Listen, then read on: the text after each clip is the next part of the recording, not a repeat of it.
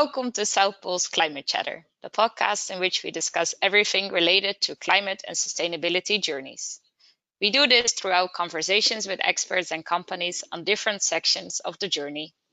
That way, we aim to uncover the challenges and opportunities, as well as provide practical examples to demonstrate how exactly you combine ambition with action.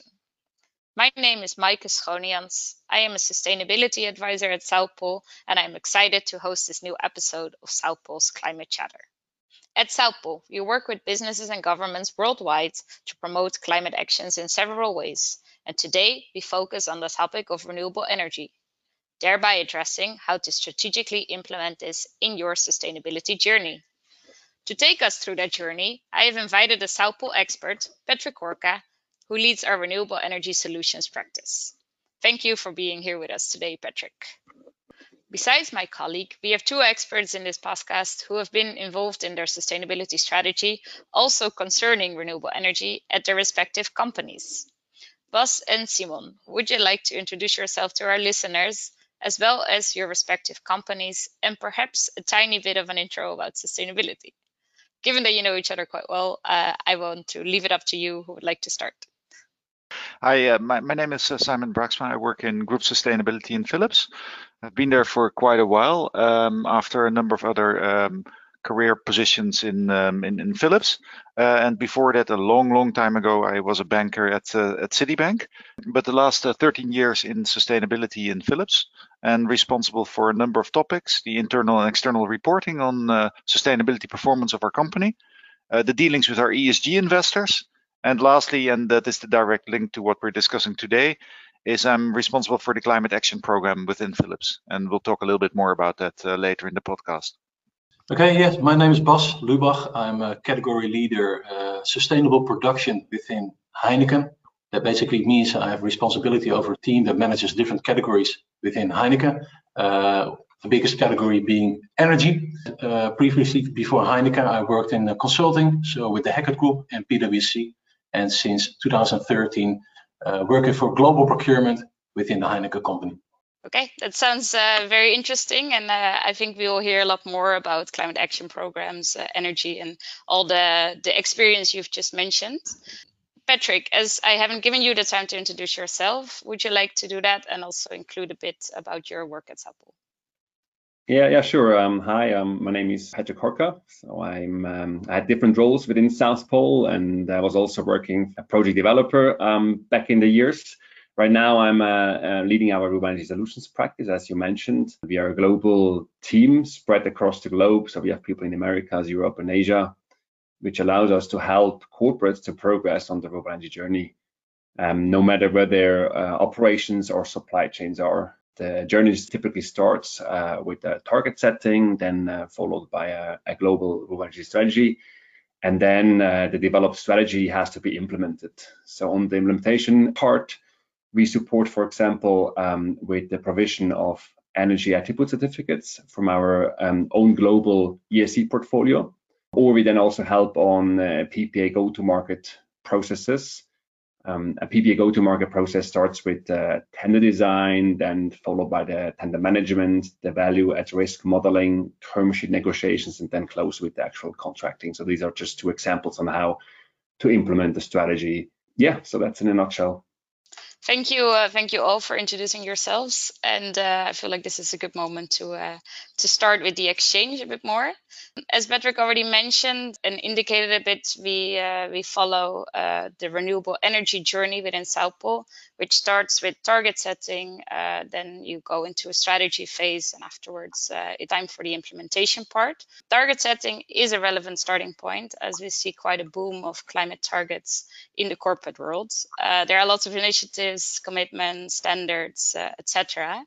And I wanted to ask you, Patrick, if you could explain that a bit more and potentially also include some numbers around uh, target setting as well. Yes, uh, sure. Let me give you a quick intro. There are uh, a number of different targets and public commitments companies can set. I would say the most prominent and relevant for corporate renewable energy sourcing are science-based targets, or how we say SBTs and RE100. So let's start with SBTs. SBTs show companies how much and how quickly they need to reduce their greenhouse gas emissions to prevent the worst effect on climate change. So we've seen already over 1,200 companies committed to setting science-based targets, and half of it, around 650 of them, they already approved the targets. And of those approved, uh, which approved the targets, 41% approved the target with the most ambition 1.5 degree pathway. So that's also a very good sign to see, or almost 50% are going for the 1.5 degree pathways. In terms of momentum, last year especially has been a great year for science-based targets. So around 30 signatories per month signed up newly to science-based targets. That's around double what we have seen in the years before. And we expect this trend to continue um, in this and the next years to follow. And now on RE100, uh, so RE100 signatories commit themselves to source 100% renewable energy. The aim of the initiative is to send a powerful signal to markets and governments about the demand for renewable electricity. So it's really about changing the market to make renewable energy sourcing um, available. As of 2020 report, there are over 260 members signed up for RE100. Um, those members have around 280 terawatt hours electricity consumption. That's around one terawatt hour per signatory, so that's quite a lot. And uh, the total is around as big as the electricity consumption of Australia. So it's it's quite significant. And if you look at the volume, those large electricity buyers definitely have some leverage when advocating for renewable energy in challenging markets. In terms of momentum, we have seen momentum in all different sectors and, and, and also many countries. But interestingly, in last year, in 2020, we have seen Pacific region as uh, quite active. 43 um, percent of new signatories are actually coming from um, this APAC region. Thank you for the introduction, uh, Patrick we have spoken about SBTs and RE100 already. Uh, it's actually quite interesting because you are covered on both fronts. Bas, your company just recently set an SBT, as I believe it was last month or so. So I figured it would be good to start off with you. Uh, can you explain a bit more what kind of target you have and uh, also how this relates to renewable energy? Yeah, sure. So the current target that we have set within Heineken, it uh, originates from 2018 which is 70% renewable energy by 2030. And unlike a lot of companies, this is a combined target. So it's it's it's both thermal energy and electricity. And as Heineken, we have an energy demand global, which is around six and a half terawatt hours annually. But almost two thirds of that is thermal energy, which in itself already gives a good insight around the challenge that we face as Heineken, because electricity is easier to decarbonize than thermal energy. And that is also where in 2018 we actually went for that 70% target, which has a lot to do also with our geographical footprint. So we have over 200 production sites in over 70 countries. And everybody knows Heineken from the Netherlands, but we also have operations in Haiti, Papua New Guinea, Congo, then you know making a claim to go to 100% renewable energy, um, yeah, is, is challenging, of course. In 2018, we really went through a very detailed exercise, bottom up. You know, how far can we go uh, within Heineken in setting uh, that ambition level, which is now 70% by 2030. What you now see in 2020, 2021 is that we are revising our uh, sustainability ambitions. So can we go farther? Can we go can we go more bold in all the different sustainability areas that we have within Heineken, energy being one of them. So ultimately, around April time, we will make another um, external announcement on those revised sustainability ambitions. Um, and getting to that ambition, we took a bit more of a pragmatic approach. Uh, I, can, I cannot announce now what that exact ambition is, but of course, every sort of period in a, in a, couple of years, we try to look at the targets again and, and see, you know, does it still make sense? And that is really the stage that we are in right now to see if we can further push our boundaries. But as it stands now, it's at 70%. And indeed, you rightfully pointed out that we did sign up for SBTI. Now, so, so ultimately, in order to uh, to to come to that uh, 70%, what we did is we looked at okay, which of our operating companies, and an operating company is typically matching a country uh, for, for Heineken with its operations in that country, uh, which are the ones that ultimately account to 80% of our CO2 emissions. And then basically we received a request from our executive board for those operating companies. We want plans to be developed how we can get to 100% renewable energy on both thermal energy and electricity. And the interesting point that was made already coming from the executive board, in those plans, try to minimize purchasing certificates. So already at that stage in 2017, there was this clear sort of ambition. We want to drive real climate change through projects and minimizing uh, certificates. Uh, through that whole bottom-up exercise with all these, and it was 19 countries or operating companies, we ultimately explored what is it that we can do. Now, if you look at what we've done to date, and I guess we speak more to that uh, uh, later on, but in all the different regions, we have already um, uh, sourced and have projects in place, assets operating both on renewable thermal and renewable electricity. And that goes from exotic, exotic regions up to, of course, our flagship in the Netherlands. That sounds also already like you have used the strategy uh, parts uh, for your target setting. So that sounds like a good approach. Uh, uh, Simon, I wanted to ask you uh, also around targets. I, I, saw that you have um, implemented your or achieved your RE100 targets uh, around your operations last year. Can you explain a bit more about that? Yeah, maybe uh, taking you a little bit um, back as to you know why why are we doing this anyhow? Eh? So why is this relevant for a company? Because you can also say you know let's wait until the EU comes with requirements and then start to move. Um, basically, if you look at the industry in which we are active, which is the healthcare industry, a data point that not many companies or you know uh, stakeholders, other people uh, do know, is that uh, the emissions in the healthcare industry are accountable for 4% of global CO2 emissions, and 4% is more than the airline industry uh, which is quite shocking because, because if you go to a hospital, which you hopefully don't do too often, uh, you wouldn't have the impression that all those hospitals, you know, uh, combined have such a huge impact on uh, the CO2 emissions uh, globally. That data point has been uh, underpinned by research in the Potsdam Institute for Climate Impact Research, which is a reputable institution. And, you know, th- th- that is good to know. But um, if you look at our customer base, and especially in the healthcare industry, we also see that our customers do see a need, which is also quite logical. You know, it would be strange to be, you know, uh, run a hospital while at the same time uh, polluting the environment really in a, in a big way. So um, environmental sustainability is also high on the agenda of our customers. Now, if that is not enough, there are many other reasons why we want to become a uh, more sustainable company. Um, you know, our, our customers, both in the um, business to business, the healthcare industry, but also in the business to consumer uh, sphere are asking for this. Um, if you look at the bigger online retailers, for example, Amazon, uh, you know, Elkjøp in the Nordics and all kind of other areas, they uh, want to offer more sustainable propositions to their customers. And, um, you know, we can differentiate ourselves as a company uh, in our product solutions offering by having those uh, products available. So look at the target setting at Philips ourselves we um, started at uh, COP21 uh, in Paris 2015, the Paris Agreement, where we um, uh, made a commitment to become carbon neutral in our operations by 2020, so five years later. Uh, on top of that, we also made a commitment at that time to use 100% electricity from renewable sources. And that was the challenging and daunting task that we had in group sustainability and me as the uh, climate action program manager to deliver on that.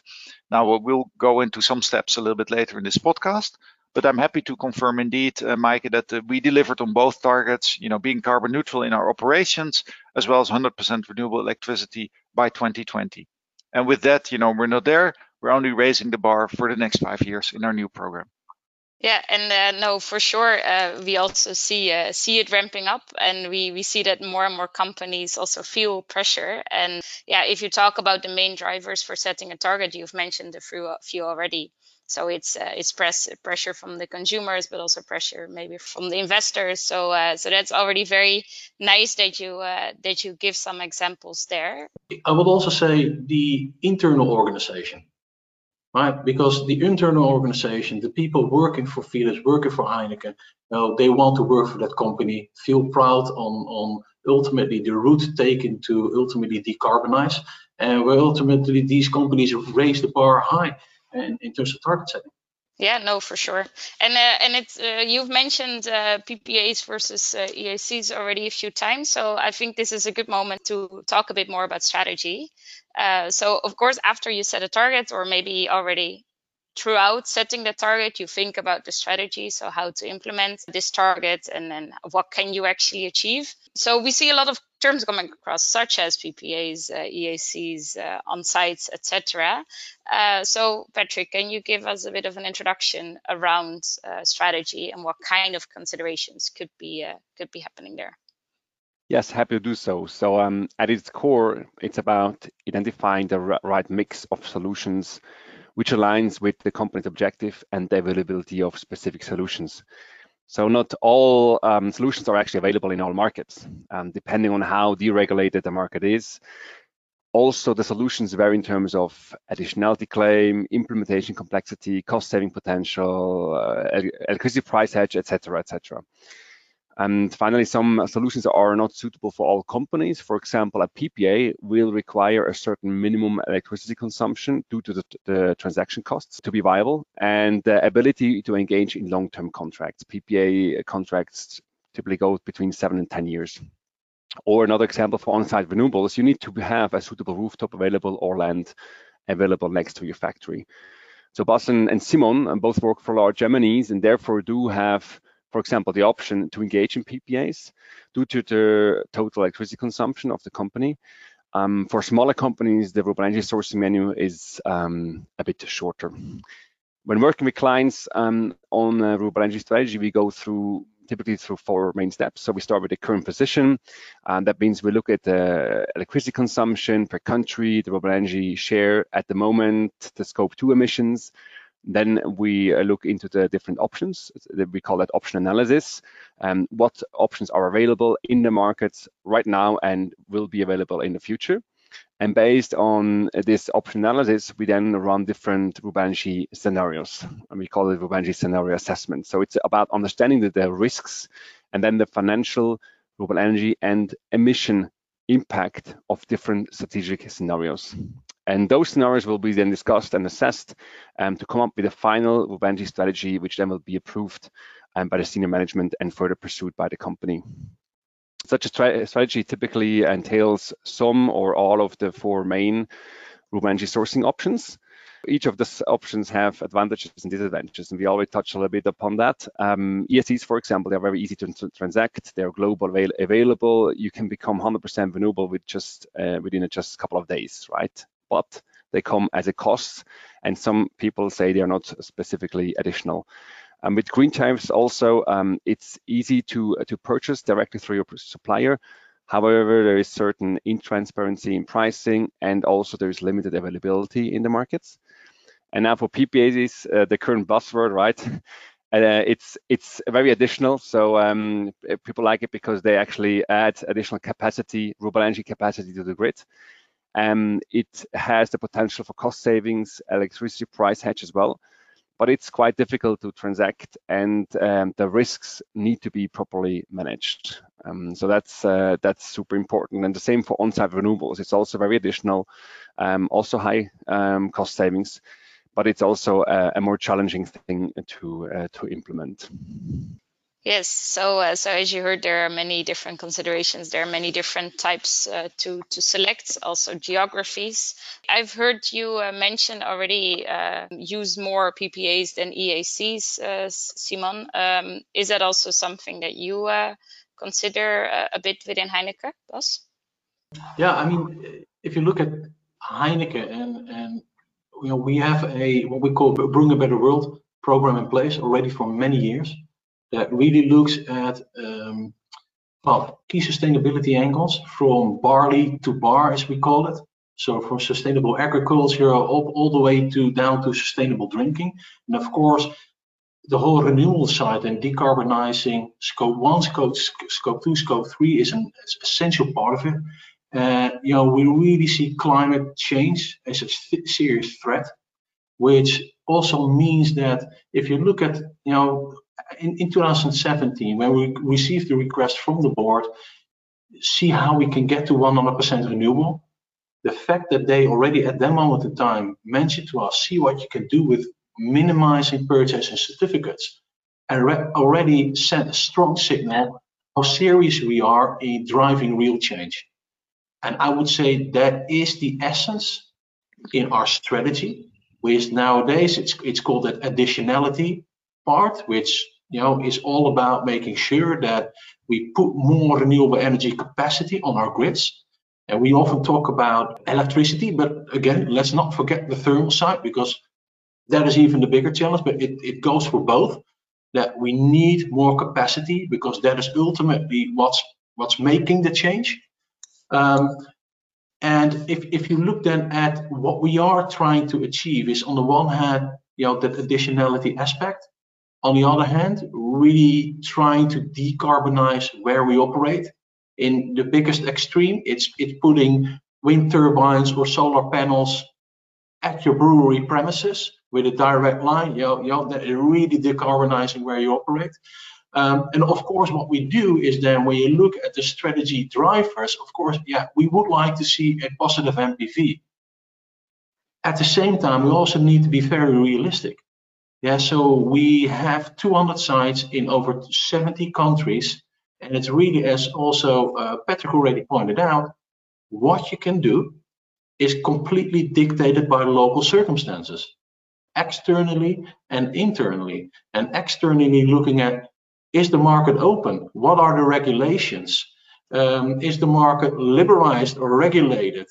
Um, is there actually a supply side offering solutions in that specific country uh, up to our internal situation? Because as Heineken six and a half terawatt hour hours annually sounds like a lot, but the majority of the sites have just a very small electricity load or, or a thermal load. So yeah, then already it, it, it limits options, for instance, for offsite solutions, but also, of course, yeah, ultimately volumes change in hectoliters beers, beers produced. So yeah, how many will we produce in the, in the next five or 10 years, which all needs to be taken into account in your strategy. We have these drivers on additionality, etc. We want to go for that solutions, but it's really taking a country by country and even a operation side by operation side assessment as to what we can do.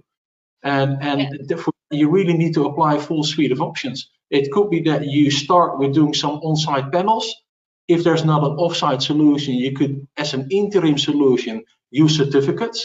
And then at the moment that the market opens, and it is a possibility that you move on to off-site PPA solutions. So it's yeah. really taking full suite in order to deliver on that strategy ambition there will be uh, more complex cases. And, and the, um, uh, Bas referred to the many uh, PPAs they did at Heineken and the same experience in, in Philips. That um, you know one of the biggest hurdles in getting this approval for a power purchase agreement is the long-term commitment that you're making. Whereas you know we all love our you know uh, uh, pubs and others to have a long-term purchasing contract with Heineken. Um, basically, if you look at the tenor, the the duration of the purchase agreements that you have for renewable electricity, they're normally uh, 10 years or longer. Now, the only purchasing contract you normally have in a company like Heineken or Philips for such a tenor is if you lease a uh, uh, you know the, the ground or the factory or you know the buildings where we have all kind of operations. But for the rest, you know, purchase contracts are normally shorter. So how do we move the needle on that? How do we get that approval? Well, it needs to fit in that bigger picture that Bas just described so nicely. And um, you know the, the fact that you want additionality, you want to make an impact, you want to add uh, additional capacity to the grid. You know whether that's on a country basis or a European basis, that's exactly what you uh, would like to do. Yeah, and I think this really shows that there is a business case sometimes to be found, as, as was mentioned a few times, uh, as well as that there is a different advantages and disadvantages of uh, EACs for, for versus uh, PPAs. So I think that is uh, that this is all showcasing the exact same point. And I am also quite interested to hear about companies other than Philips and Heineken, how they are doing it and how they see the shift and the the use of EACs versus PPAs. So, Patrick, uh, do you have any information to share about this? Yeah, sure. I think uh, and also Simon, they uh, they already uh, covered the main message, but uh, let me put that actually on a more macro level. So yeah, again, it really depends, you know, what availability of the solutions are in the markets. But then if you look at what happened in the last uh, last years, there's a clear trend from EACs to PPAs. So a trend to uh, provide cost savings and have a strong additionality claim. And it, it's not, I mean, A, PPAs are coming up, right? But it's also because there's uh, markets uh, being deregulated, right? So in numbers, that means, and we just have numbers from RE100 signatories, so a number that means in uh, 2015, um, RE100 members sourced 60% of their renewable energy via EACs, and that's down to uh, 42% now, while PPAs took only 33% of the total uh, in 2015, and now it's 26%.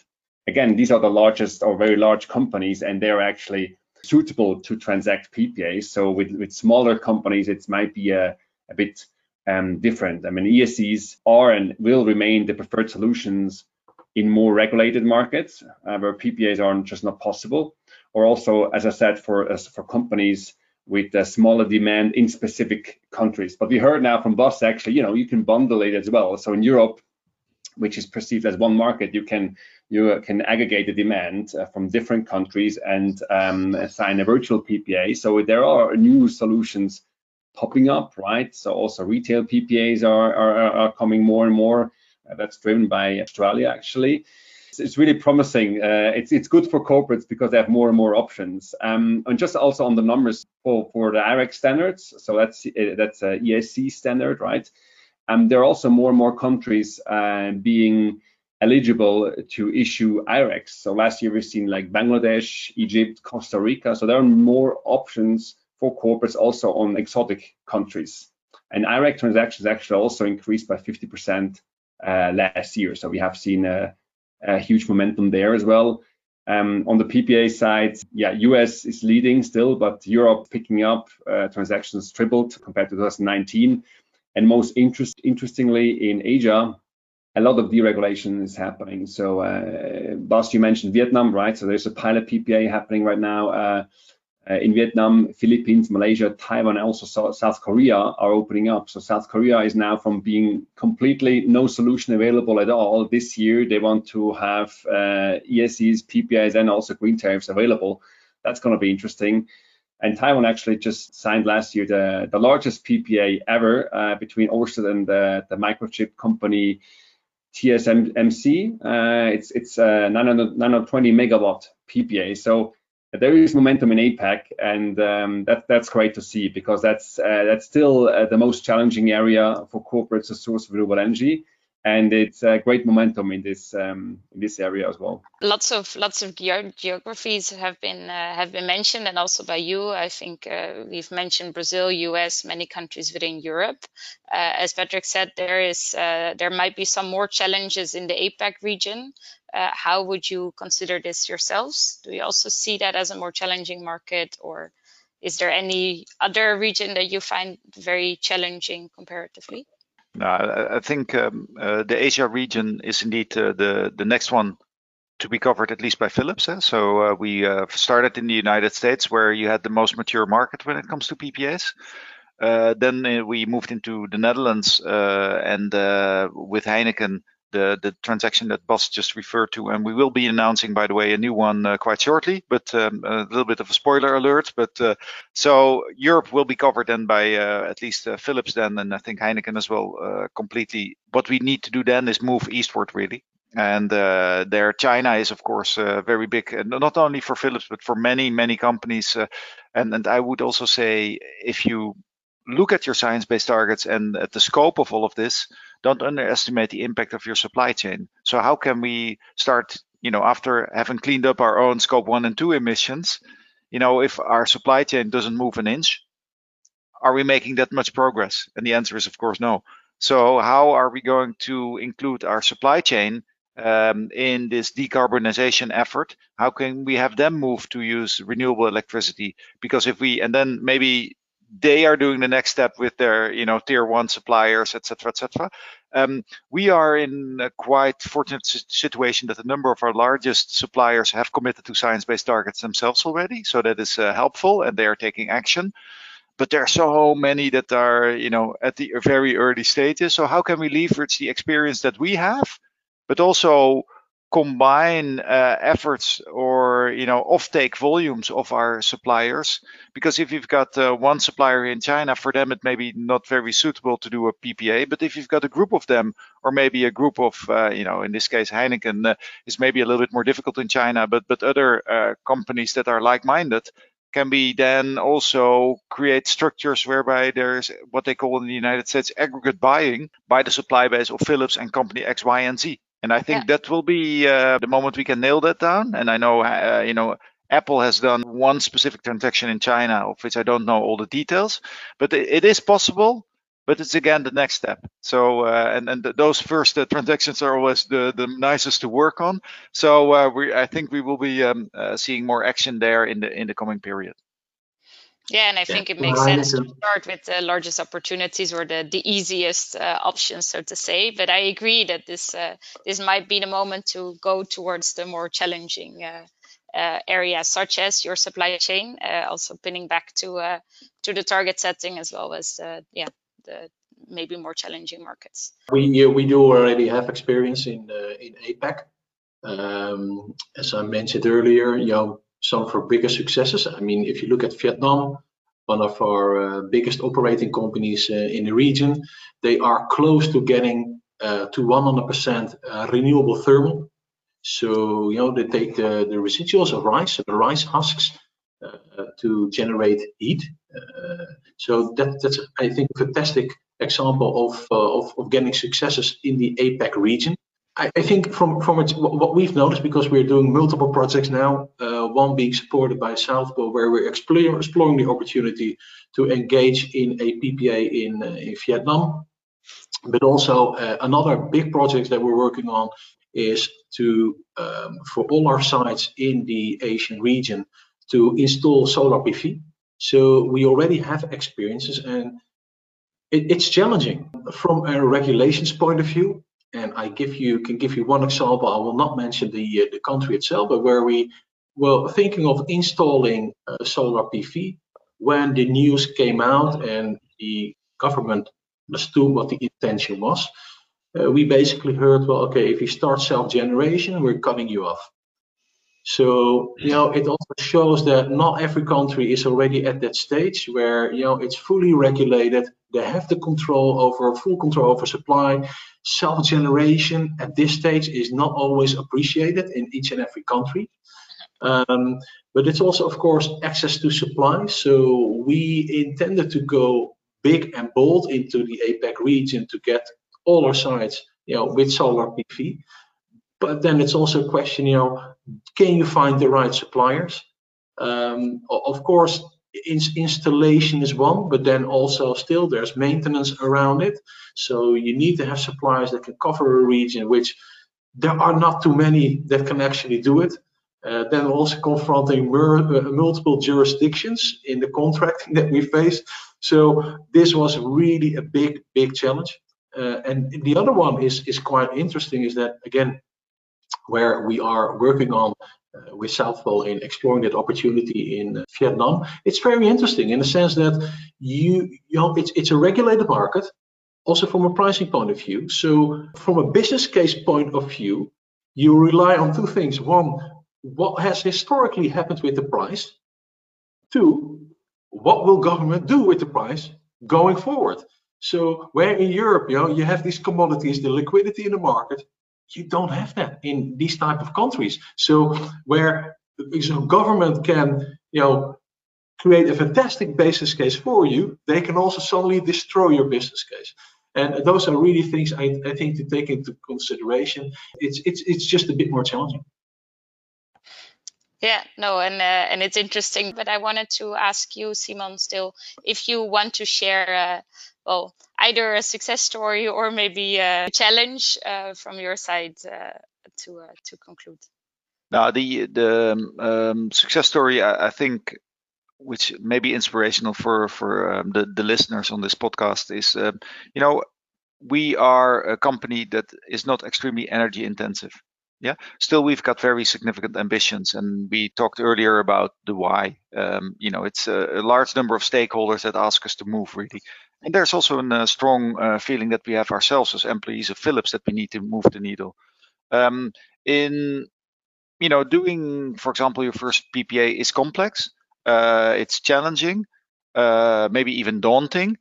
Uh, but you know, there there are many companies around that have that are in the similar position. So why don't you find like-minded companies like we did with Heineken in this uh, Finnish transaction and the transaction we will be announcing quite shortly with Signify, with uh, Nouryon, and earlier in the Netherlands also with Google. You know, and and together you can do things that you thought you were not possible, you, uh, you were not able to do uh, in, in, the past. So even if the, the, the the challenge is very significant, there are always ways to, by which you can make this happen. But you just need to be, um, I would say, courageous and just do it. And that being courageous is sometimes easier if you've got a number of other companies with whom you can team up. You know, we are now experienced, but the first time we did our PPA, uh, it was you know, was obviously the first time no experience. If we looked at the Netherlands, we brought together a number of companies who all had their own experience. Uh, the same now in uh, in our transactions uh, with with Heineken in, in Finland. And together you're strong, and together you can do a lot. And that is what we need. We need, you know, we don't need corporate inertia. We need action from corporates. You know, if we all need to wait for all the legislators to move, the EU to move, you know, the Biden administration to move, it will take time, and we don't have time. So we need to move we are responsible companies and we need to take the initiative. So that's what I would like to say. Okay, that, that's already very good advice uh, that I think uh, we should all listen to. Uh, Bas, do you also have some advice to give to companies who really are only starting on their renewable energy journey? Yeah, I, I really like uh, the, the, comments just made by uh, by Simon. So I really uh, can relate to that. Maybe two things. One is educate. Educate yourself but also educate your stakeholders. Supply chain, finance, procurement, corporate affairs, you all need to work together and you need get bring them to the same level of understanding, ultimately to be able to drive that strategy where the whole company can sort of sit behind uh, and because that will really then ultimately make sure that you can really accelerate and, and move forward. And the other thing is, you know, don't try to conquer the whole world at once, right? Start start small, pilot, take the learnings and go from there and then scale up.